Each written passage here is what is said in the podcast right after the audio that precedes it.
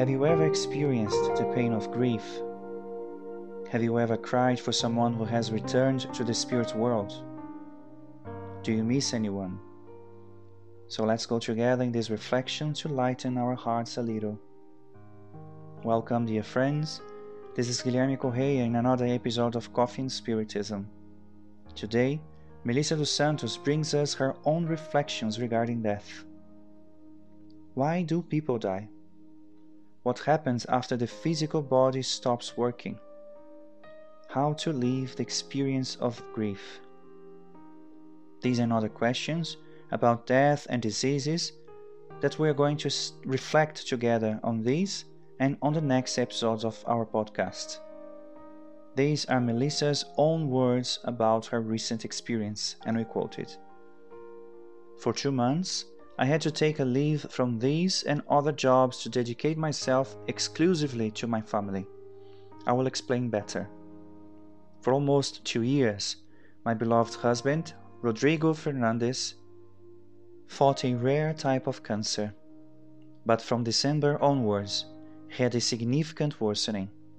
On February the 5th, at the age of 42, Rodrigo said goodbye to us and returned to the spiritual homeland.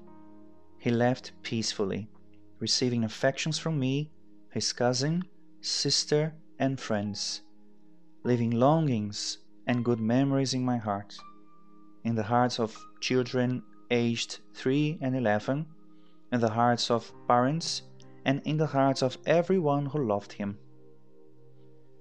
Do you know what? During Rodrigo's illness, treatment, and farewell, our consolation and strength came also from the gospel of Jesus, of the Spiritist doctrine, and texts of friendly spirits who led us to reflections. The many prayers and help of dear incarnate and discarnated friends were also essential. And here I take this opportunity to register my affection and gratitude to everyone who supported and prayed for us. I do hope this podcast can reach your heart. And regardless of whether the grief is recent or older, may this reflection bring you encouragement and affection. It was like that with me. How many audios, texts, songs I received that brought me comfort and help. The Spirit Andre Luiz, at the opening of the book Nosso Life in the Spirit World, left a beautiful message through the psychography of the medium Chico Xavier, right at the beginning of the work, and I'm going to read some of the extracts. Quote, Life never ceases. Life is an overflowing source, and death is only an obscure effect of illusion. The great river follows its own course before joining the vast sea.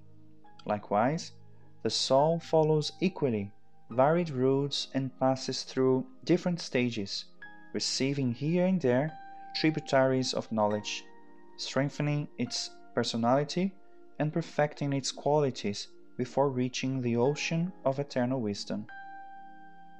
How childish to imagine that a mere ringing down of the curtain would settle transcendental questions of the infinite.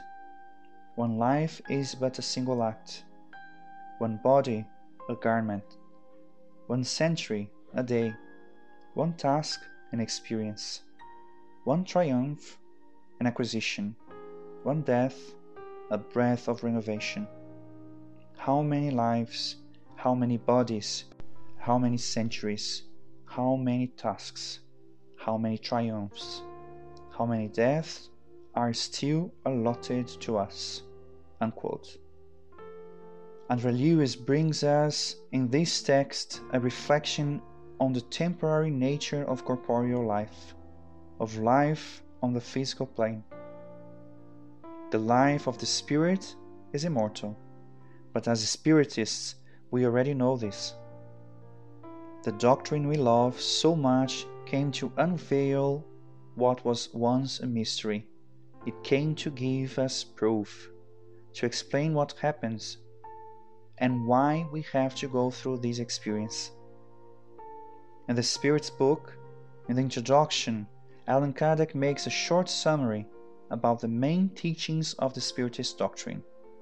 After writing that God is eternal, immutable, immaterial, one, all powerful, supremely just and good, creator of the universe, of animate and inanimate beings, material and immaterial, Kardec explains, and we quote The material beings comprise the visible and corporeal world, whereas the immaterial beings comprises the invisible or spirit world.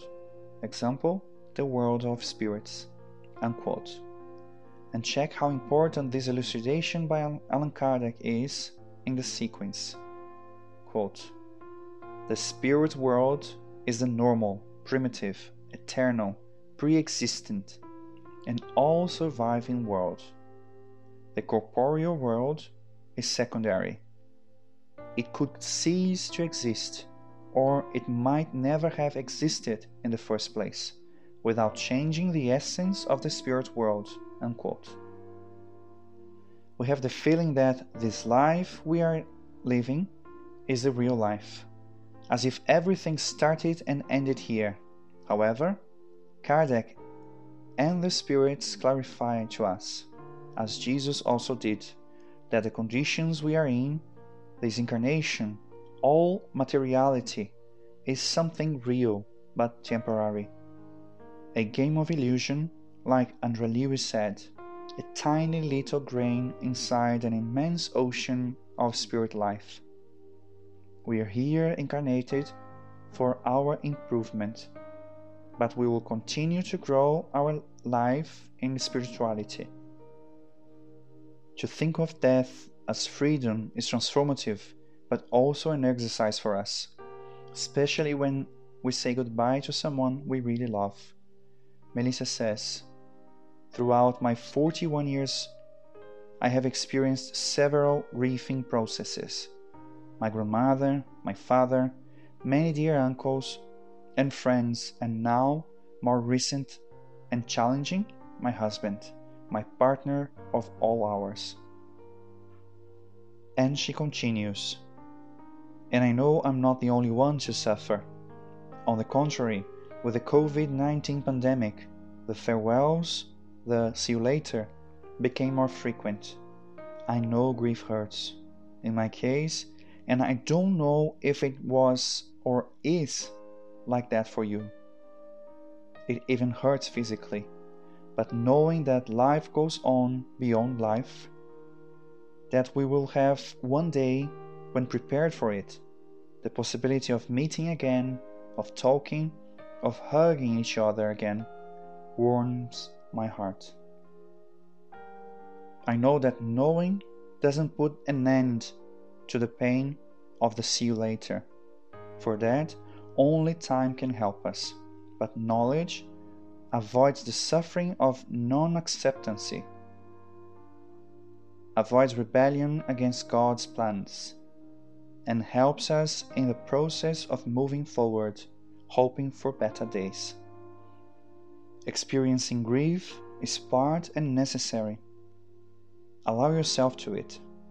Spiritists also cries, spiritists feels, including insecurity and fears, but spiritists also strives and strengthens in the heart the certainty that life goes on, that God is in the control, and that we do not receive the cross bigger than what we can carry. In fact, this has been my mantra in times of uncertainty. In the next podcast, we will pray together for our beloved ones who have returned to the spiritual world. Peace to you all, and until the next episode of Coffee and Spiritism, guys.